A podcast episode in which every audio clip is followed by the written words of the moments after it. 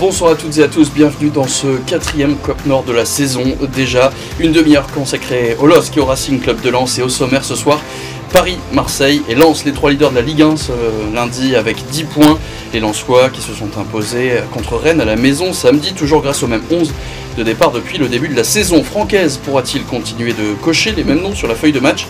Le mercato se termine jeudi à 23h avec évidemment une incertitude à la gaillette en la personne de Fofana. Alors, Sekoda, on en parle ce soir, on parlera aussi du mercato lillois et de Yazice, un possible remplaçant de Ludovic Blas qui restera donc à Nantes. Et puis Lille, qui s'est d'ailleurs bien relevé à Ajaccio grâce à leur victoire 3-1, début signé Yazice, Bamba et Diallo, qui viennent donc bousculer la hiérarchie de Paulo Fonseca sur ce début de saison. Autour de la table, deux habitués, deux anciens, deux supporters lillois, Alexandre euh, Vianne et Adrien Baudreau. Bonsoir messieurs. Supporter François.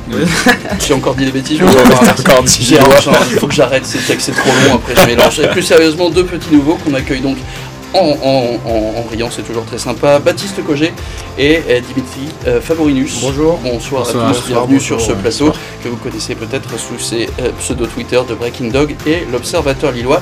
Et vous aussi, puisqu'on parle de Twitter, vous pouvez euh, ré- réagir à cette émission en direct grâce au hashtag CopNord. On attend vos messages.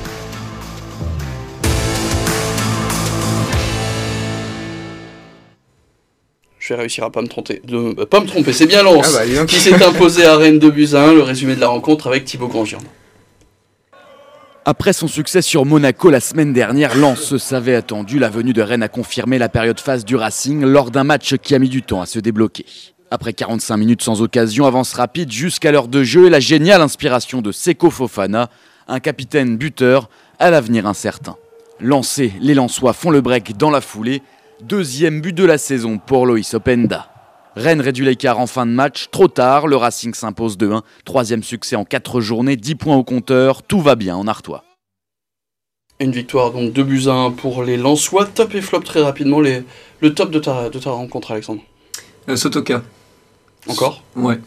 Très complet, toujours très régulier. Et puis euh, il délivre encore une super passe. mais pas buteur. Pas buteur. mais, euh, Fofana, je vais laisser Adrien.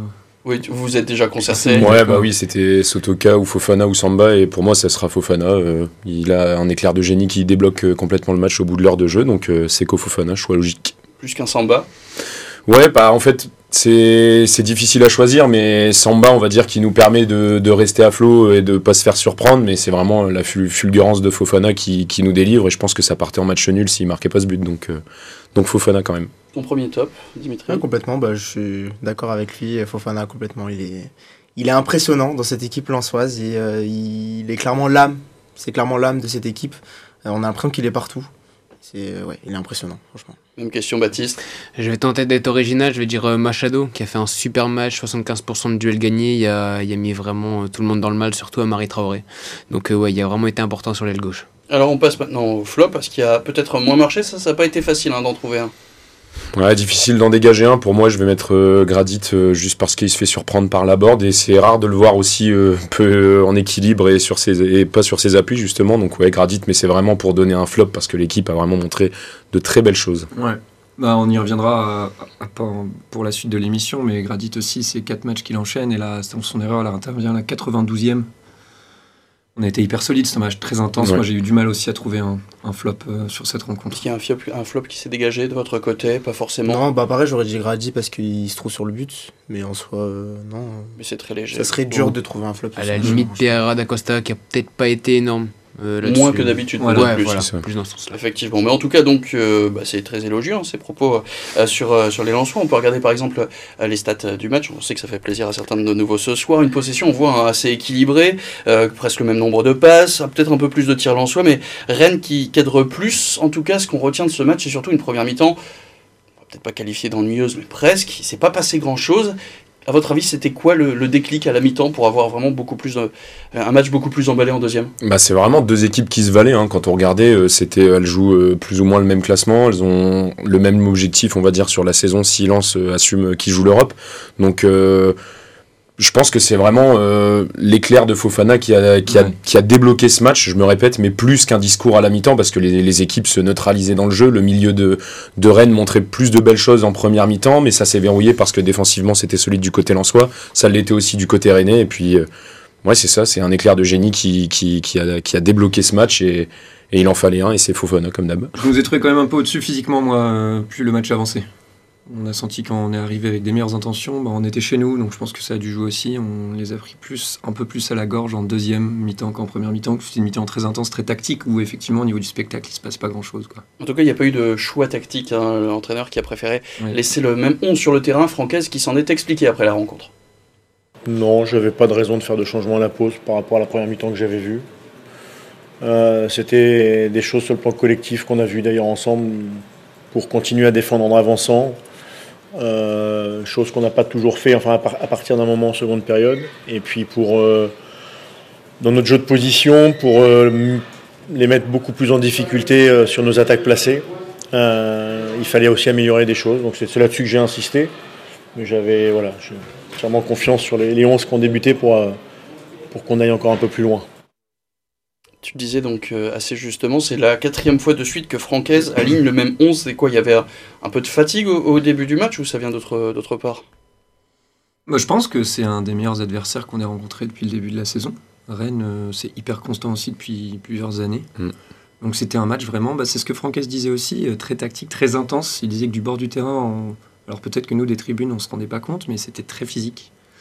Et chaque équipe savait, les blocs euh, savaient comment se déplacer sur le terrain. Il Mais pour vous, c'est positif d'avoir à chaque fois ce même 11 de départ? Ça veut Bah, dire en pas fait- qu'il y a un problème dans les rotations que Ouais, parce qu'on a, on a toujours tendance à s'inquiéter quand, quand un entraîneur garde les mêmes joueurs parce que je- ça manque de profondeur de banc ou ce genre de choses. Mais en fait, c'est simple. Quand il en parle, ça paraît Mm. très facile. C'est le football. 11 joueurs marchent très bien sur le terrain. Alors pourquoi ne pas les aligner à chaque fois? Après, forcément, au bout d'un moment, il y aura, il y aura un peu de fatigue qui va se montrer, c'est sûr. Surtout que là, on est sur une semaine à deux matchs. Il a annoncé la rotation. Hein, Ouais, la, composition va changer, c'est sûr. Mais, euh, mais pourquoi changer quand, quand ça marche quoi En fait, c'est c'est aussi simple que ça. Alors cette rotation là demain, qui a une carte à, à jouer? Qui peut gagner sa place?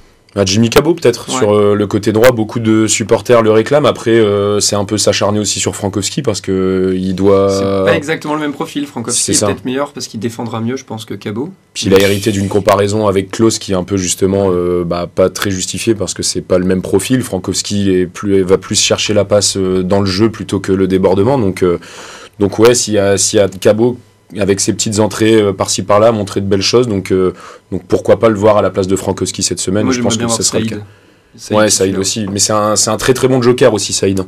Il est, il est très très fort. Après, il est très fragile aussi, mais, euh, mais dans, le- dans, dans le jeu, je pense qu'il aurait plus de mal. C'est pas, un, c'est pas un, un joueur de 90 minutes pour moi. Et à chaque fois qu'il rentre en jeu, il, il sait faire mal. Et je pense que c'est vraiment le joker de luxe du banc. Et ça montre que notre banc, euh, c'est aussi bien joué que nos titulaires. Et les choix tactiques de Francaise, encore une fois, parfait. Quoi. En tout cas, ce sera pas Patrick Berg qui a annoncé cet après-midi qu'il repartirait directement dans son club formateur en Norvège. Le- encore pas mal d'annonces mercato à faire puisque ça se termine euh, jeudi soir à 23h. On en parle tout de suite.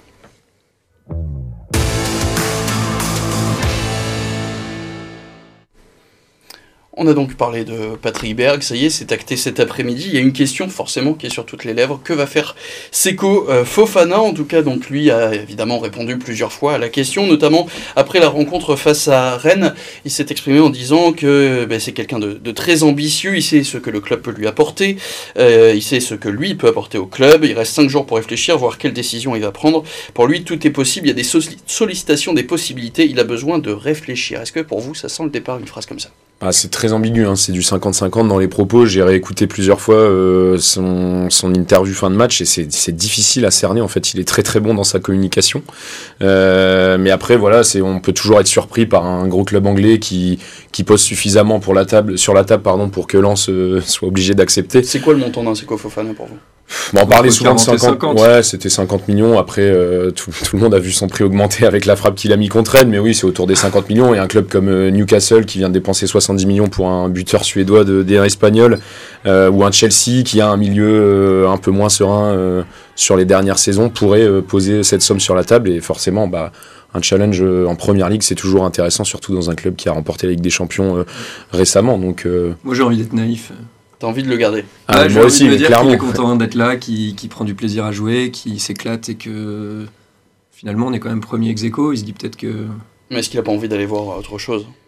Ah, le, le- le seul intérêt qu'il aurait de partir, je pense que Lens va accrocher l'Europe. Voilà, et puis, Mm. puis comme le disait, il y a Gradit qui dit dans une interview que c'est Ouais, pas facile. Loïc Badet qui est parti pour euh, quelque chose de plus ambitieux, c'est complètement craché à Rennes. Euh, bon, Klaus, euh, c'est plus ou moins adapté au système de Marseille, mais c'est dur de quitter un club comme ça, surtout quand euh, là c'est quelqu'un d'indispensable. Il sait qu'il va jouer, il sait qu'il porte l'équipe à bout de bras. Est-ce qu'il veut choisir peut-être un challenge plus facile où il y aura moins de responsabilités, mais il jouera des, des coupes plus prestigieuses? Mm. Ça, c'est c'est dans sa tête malheureusement. Donc on Pour moi, pas. si- pour moi, s'il part, c'est vraiment pour aller dans un club où il a un, un grand rôle, parce qu'on l'a vu de toute façon quand il est parti de, quand il est parti à Lens, pardon, on a été tous surpris qu'il parte à Lens parce qu'il y avait déjà des grands clubs sur lui. Et pour moi, s'il part, ça va clairement être pour un projet sportif. Et ça a l'air d'être un joueur qui a du plomb dans la tête, qui sait ce qu'il fait. Ça pourrait Et, être quelle euh, équipe à ton avis?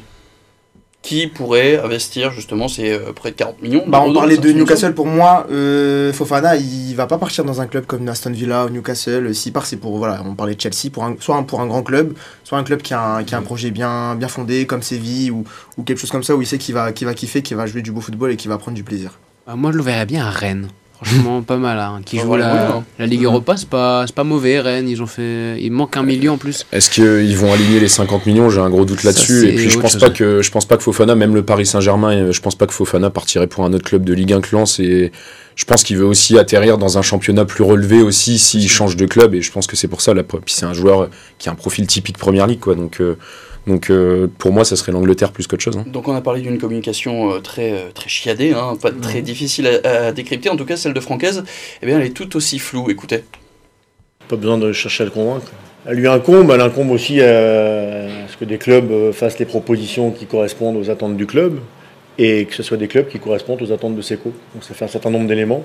Mais en tout cas, moi, il sait très bien ce que je pense depuis qu'il est arrivé. Euh, Il n'y a pas que moi dont il sait ce qu'on pense, je crois que le public lui a dit aussi. Il, sait- il est au courant de tout ça, il sait où il est, il sait avec qui. Mais après, euh, voilà, chacun a sa carrière à gérer et il prendra sa décision. euh, si, si une décision, il y, a, il y a une décision à prendre. Alors on va faire un peu de sport fiction. Si jamais Seko Fofana venait à, à quitter Lens, qui pourrait le remplacer sur le terrain? Sachant que donc Patrick Berg est parti. Apparemment, ils auraient deux ciblé deux noms, mais qui n'ont pas fuité.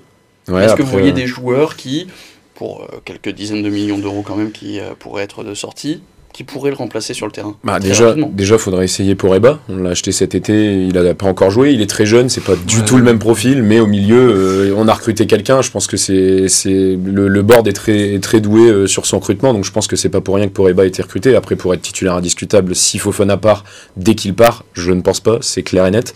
Mais après, euh, voilà, il y aura, il y aura, il y aura une belle tirelire. Euh, si Fofana part, donc euh, Lens pourra être ambitieux sur son mercato. Il l'a déjà montré avec Openda, donc on pourra, on pourra recruter un milieu. Après, dégager un joueur type, que ce soit en Ligue 1 ou autre, c'est c'est compliqué parce que Fofana a vraiment un profil unique. Quoi. être J'ai une idée, c'est Adrien Tamézé de l'Elas Vérone. Ça serait une très bonne idée. Il coûterait à peu euh, près combien lui Ouais, je pense que c'est 10-15. euh, Voilà, puis je pense qu'il s'adapterait bien au système de lance, puisqu'il a déjà joué avec euh, du coup Igor Tudor dans un, dans un 3-5-2. C'est- Ça pourrait être un- une bonne idée. Après, je suis persuadé que Florent Ghisolfi a déjà le, Oui, le je nom pense. sûr, déjà un remplaçant. euh, pour le Ouais. coup, euh, Il n'y a, pas de- il y a pas de doute là-dessus. Alexandre peut-être? Il partira pas, donc. euh, Oui, c'est vrai, pardon, j'avais oublié. Euh, Est-ce qu'il y a d'autres départs que tu vois arriver alors d'ici à jeudi soir? D'autres départs de- du côté de Lens euh, Par exemple Ganago, Kakuta Alors Ganago, s'il y a une offre intéressante, ouais, mais euh, Kakuta, j'ai pas l'impression. Hein. Ouais, il a pas envie de partir. Plus partir cet hiver, du coup. Ouais. Ouais, c'est. Puis là, on, a, on approche sur la fin, il y a plus trop de rumeurs, ils ont souvent Lens, été y a conseillés. qui fuite. Enfin, quand ça fuite, Ouais, c'est quasi officiel. Ouais. On sait pas, euh, on sait jamais. euh, Ah, Après Nantes, ça s'est pas fait pour Kakuta et Ganago. hein. Il y avait énormément de, Enfin, de Nantes, liens faits fait entre Nantes. personne. Ouais, c'est vrai. Que ce soit en départ ou en arrivée. Ouais. Mais euh, Ils sont bien placés à côté de vous pour le savoir. Ouais. On va parler évidemment de Loïc Blas dans quelques instants. Non, C'est, je, euh, je pense que si Ganago part, euh, il faut qu'on recrute un, un attaquant de plus dans la rotation. c'est clair. Et Fofana, pourquoi pas le remplacer par deux joueurs éventuellement, parce qu'il a un volume Oui, de jeu qui est assez surhumain. Donc, euh, Donc euh, deux milieux de terrain, peut-être un attaquant, à voir Voilà. donc selon euh, la Ou fin rien. du mercato. Ou rien. Pour Rien, vous, c'est- le mais groupe, c'est très pour le bien coup, comme ça. Pour vous, le groupe est très bien. À part peut-être donc Steven Fortes, mais lui qui est en Si on arrive à garder l'équipe euh, actuelle sans blessure ou, suspension, ou voilà, euh, je vois pas en quoi on doit changer euh, ou recruter tout de suite. Ouais, non, l'effectif est très bien qu'il y a pour l'instant. Buxa, hein, qu'on n'a pas encore vu. Oui, ce que C'est j'allais vrai. dire, du coup, Buxa, euh, Ouais. vous parlez de rotation là dans le match de, de merc- Vous jouez mercredi aussi, du coup Ouais. Mm. Dans le match de mercredi, est-ce qu'il pourra pas jouer un rôle aussi? Bah, il- Après, il, est encore, il revient de blessure doucement. Il s'est entraîné en course, mais pas avec le ballon. Donc je doute qu'il soit aligné mercredi. Après, Et c'est un profil complètement différent, bah, par exemple d'Openda, c'est un grand euh, qui est un très Bah, bon Openda joueur. tournera autour. Ça pourrait Ouais, être donc ça. remplacer numériquement un Sotoka qui fait pourtant un début de Bah saison, ouais, c'est une qui est rotation. compliqué. À voir si c'est pas Buxa qui va devenir le remplaçant euh, de Super Sub. En tout cas, on verra ça donc dans les euh, prochaines semaines. On parle, euh, on part quelques instants une très courte page de pub et on se retrouve euh, tout de suite après pour parler de la victoire du LOSC à Ajaccio.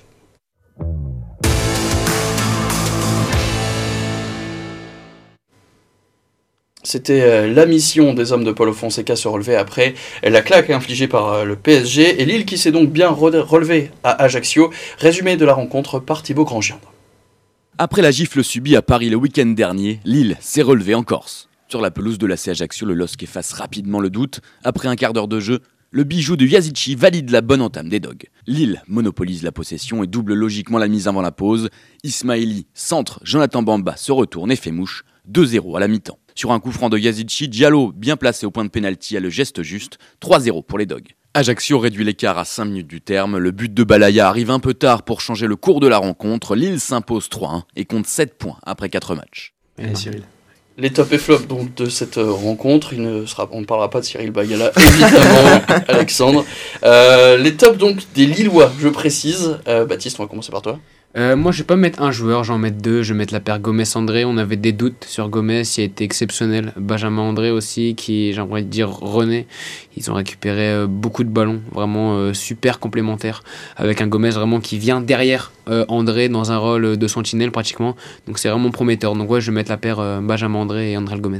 Peut-être rapidement, Alexandre. Euh, Bamba, moi. Bamba, donc euh, double buteur, hein, il a Cette donc marqué fois-ci, déjà contre. Paris. Là, c'est pas mal. Adrien, on fait l'impasse, peut-être, euh, donc Dimitri. Ouais, moi j'ai hésité entre euh, soit Gomez ou euh, Bafou Diakité qui a fait un match très très costaud, euh, aligné en latéral droit mais euh, rôle, rôle hybride avec euh, Paulo Fonseca où il, où il intègre euh, des fois la, la ligne de 3 de derrière. Ce rôle qu'avait euh, Thiago Diallo sur les deux premiers matchs. Je l'ai trouvé vraiment très intéressant, très costaud et beaucoup plus rassurant que Hakim Zedatka. Donc euh, voilà, et il y a Gomez aussi, euh, il en parlait, dans un rôle de meneur euh, de jeu en retrait ou en régista, très très très intéressant vraiment. Ouais, pour le coup, il se révèle vraiment hein, cette Ouais. année, euh, Angel Gomez. Pour le coup, il a vraiment. euh, on a vu là, à chaque fois le nombre de passes, c'est toujours lui qui euh, touche souvent le, le plus le ballon Ouais, du, côté, du côté des Lillois. Quel est le, le flop? Maintenant de cette rencontre-là C'était aussi pas facile à trouver. On fait le même tour. Bah, euh, je vais commencer par Gégrova. hein. Vraiment, je, je peux pas. Ce joueur, il, c'est toujours le même crochet. Le défenseur gauche de Ajaccio, il a vite compris que c'était crochet. Et puis malheureusement, ouais, bah, c'est un joueur assez limité. Donc c'est dommage. Il rentre sur son pied gauche, il essaye d'enrouler. C'est Toujours. toujours, euh, toujours le, le même geste. Gégrova pour euh, quelqu'un d'autre peut-être sur le plateau? Non, Non. non. Robin, il a fait une carrière euh, en Ouais, c'est ce que Ouais. j'allais dire. Robin, Ouais, mais- euh, sa carrière s'est basée sur euh, Si déborder c'était sur si l'aile droite et crocheter, quoi. euh, Non, mais moi je veux pas être aussi dur avec euh, Zegrova. Moi je veux pas trop. Enfin, effectivement, il perd encore beaucoup de ballons. On sent qu'il est pas encore mature dans son jeu. Euh, non, en flop, bah, je vais euh, désolé, mais je vais encore parler de Leo Jim qui, euh, bon bah, il fait pas un match catastrophique, mais le problème c'est que euh, même si on va se dire que le but de Balayala, il peut pas y faire grand chose. Bah, on sent qu'il a pas de prestance dans son but, même sur le but, il rentre dans son but. Enfin, un gardien qui rentre dans son but, moi, ça me, ça me rassure pas, quoi. Il rassure pas sa défense. Il rassure Non, pas, bah, non, c'est un euh, cafouillage dans la surface. Oui, voilà, où ouais. il, Il doit s'imposer. hein. Voilà.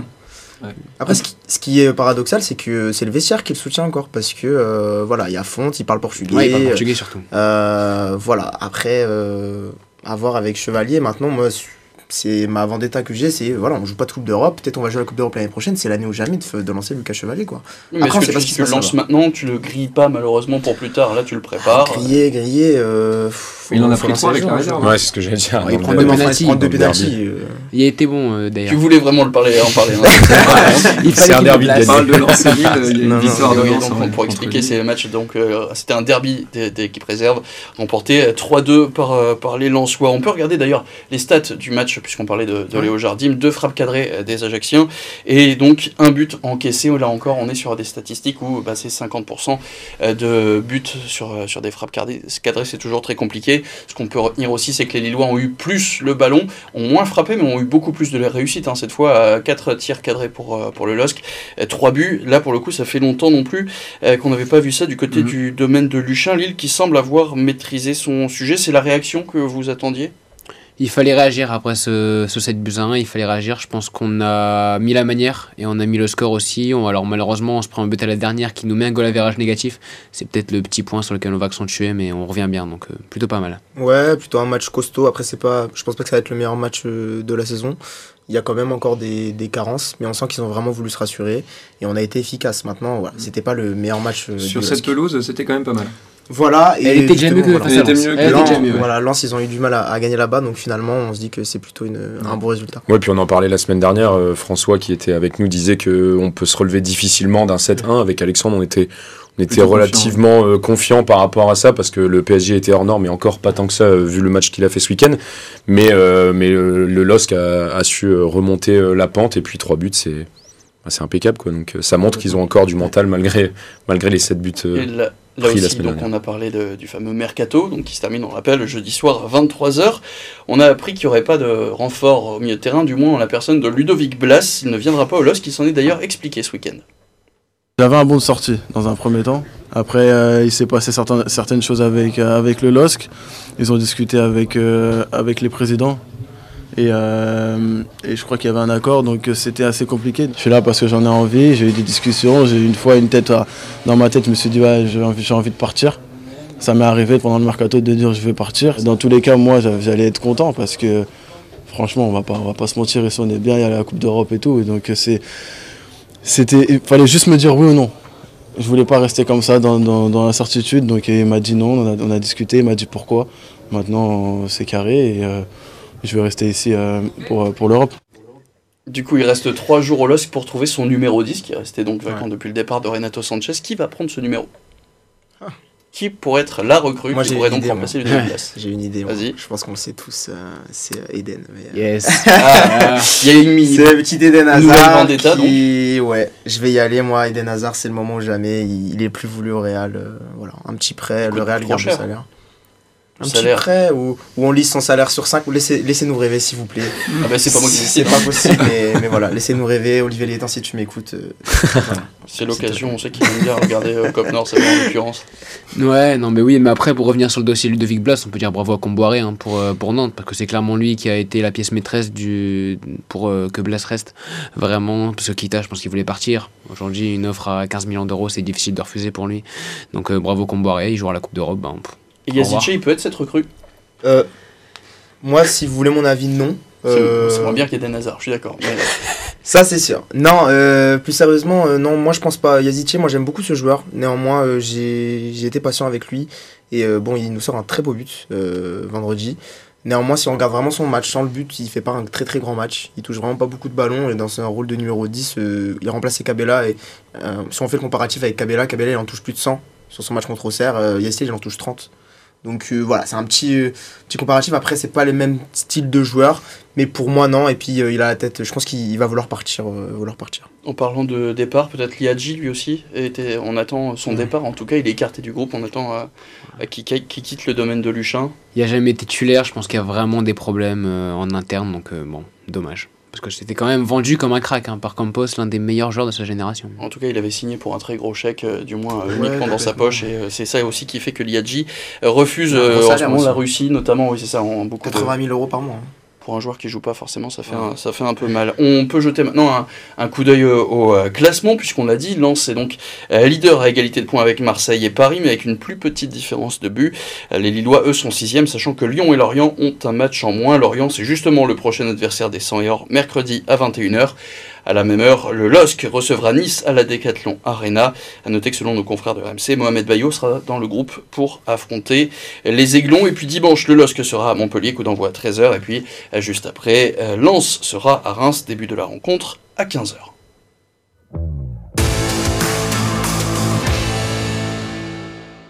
Payant. Là, que- c'était la première. hein. Du coup, on, est- on voit que les nouveaux sont déjà à l'aise. C'est ça qui est bien. Merci beaucoup, messieurs. Merci, Baptiste, Alexandre, Adrien et euh, Dimitri pour, euh, pour cette première. Ça s'est bien passé? Oui, très bien. Parfait. Bah, si jamais vous voulez euh, réécouter votre performance, sachez que l'émission elle est en podcast euh, sur euh, Spotify. Vous pouvez donc euh, retrouver ça aussi sur nos sites internet BFM Grand Lille et BFM Grand Littoral. Merci à tous de nous avoir suivis. Merci à Théo de Ronjon à la réalisation. Merci à la rédaction d'RMC Sport. Et on salue euh, Raph euh, qui euh, nous a envoyé un message sur Twitter avec le hashtag Côte Nord en nous disant que euh, on lui a dit dans l'oreillette que Lucas Chevalier se mettait à apprendre le portugais pour tenter de s'offrir une place dans le 11 de départ. C'est effectivement pourquoi pas une bonne solution. Lucas Chevalier donc ou Léo Jardim. Réponse mercredi dans le but à la Décathlon Arena face à Nice. On se retrouve nous la semaine prochaine à lundi 19h. Bonne soirée à tous.